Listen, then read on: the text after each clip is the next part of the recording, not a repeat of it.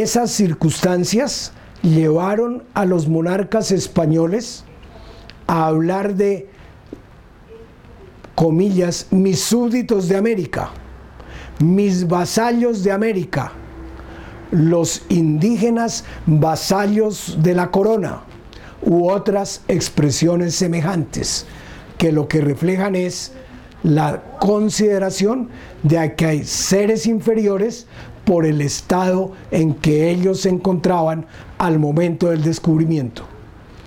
Fue otro el criterio que nace y que se expande y se hace fuerte con la Declaración de los Derechos del Hombre de 1789. Todos los seres humanos nacen y permanecen libres e iguales en derechos.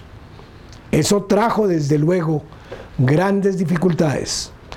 Así, por ejemplo, tenemos nosotros que a la igualdad de derechos, cuando existe la esclavitud, vienen como consecuencia las luchas sociales para terminar la esclavitud. Por eso en Colombia, con la ley de 20 de mayo de 1851, en el gobierno de José Hilario de López, se proclama la libertad de los esclavos. Libertad de los esclavos que algunos terratenientes del viejo Estado soberano del Cauca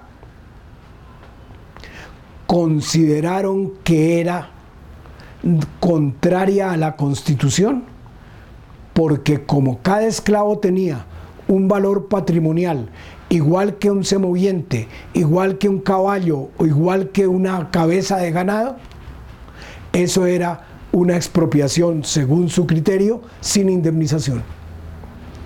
El gobierno de José Hilario López sacó adelante la ley con el apoyo de su partido pero los esclavistas fueron a comerciar con seres humanos para no quebrarse y vendieron algunos los suyos en el Perú que se los pagaba a buen precio. Lo mismo hicieron esclavistas del Estado soberano de Antioquia. Cambiaron de comprador porque los suyos los vendieron en Panamá, en donde les daban buen precio por el esclavo varón, pero les mejoraban el precio si además iba la mujer del varón. ¿Por qué? Pues porque la mujer en su vientre podría procrear nuevos esclavos. Algo parecido a lo que ocurre con el comercio del ganado cuando no es lo mismo comprar un torete que comprar una vaca porque la vaca al reproducirse con las crías aumenta el patrimonio del ganadero comprador.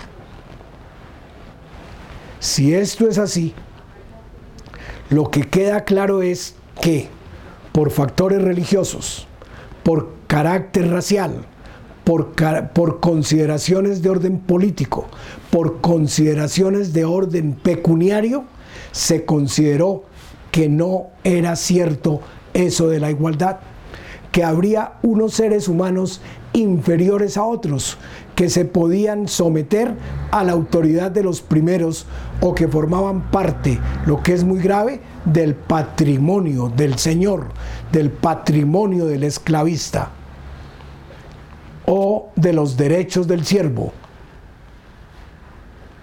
Esto lo que nos está mostrando es que hay un primer derecho humano el derecho a la igualdad con los demás seres humanos, el derecho a la libertad personal, el derecho a la dignidad por ser humanos. Y junto a estos derechos que acabo de mencionar en esta pequeña introducción, van surgiendo otros propios de las personas que son de obligatorio acatamiento a nivel universal. Esa lucha no ha sido triunfante de un momento a otro. No ha sido algo que se obtuvo por la misericordia divina, sino producto de la evolución social y producto de posturas de orden progresista para considerar a los seres humanos iguales en su, en su propia persona, iguales en su libertad, iguales en su propia dignidad. De ahí que se dijera entonces en la Declaración Universal de los Derechos Humanos después de los horrores de la Segunda Guerra Mundial, que los Estados miembros de la naciente Organización de las Naciones Unidas tendrían que comprometerse a hacer efectivo el conjunto de derechos de esa declaración, contenida apenas en 30 artículos. Y por esto quienes quisieron luego entrar a la Organización de las Naciones Unidas tuvieron como prerequisito el de suscribir también la Declaración de los Derechos Humanos de 10 de diciembre de 1948. Esta la razón por la cual la lucha por los derechos humanos no ha cesado ni va a cesar, porque impone también considerar la igualdad y la propia dignidad de los minusválidos, la igualdad y la propia dignidad de los seres humanos no importa su edad, si son niños, si son adultos o si ya son ancianos. La igualdad si están desvalidos, si tienen una incapacidad, porque antes que seres incapaces que padezcan una incapacidad, son también seres humanos con su propia dignidad y con su propia libertad. Esto nos lleva a pensar que esos derechos tienen un desarrollo de carácter permanente y que cuando se violan a alguien en cualquier punto del planeta, se ofende a toda la humanidad, porque son derechos que le corresponden a todos los seres humanos y al desconocérselos a alguien se pone en peligro a todos los demás porque a los demás también se les podría desconocer y alegar el primer desconocimiento, la primera forma de tolerancia con este desconocimiento de esos derechos como antecedente para continuarlos violando y extender su violación.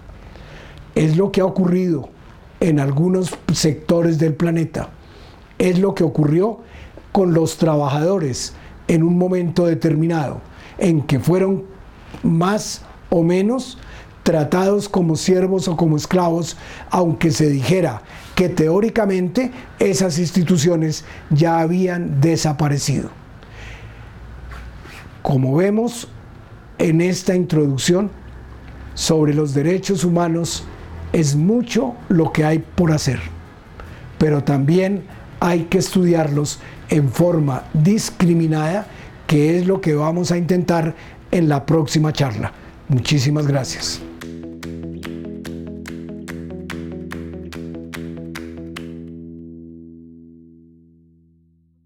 Alcaldía de Bogotá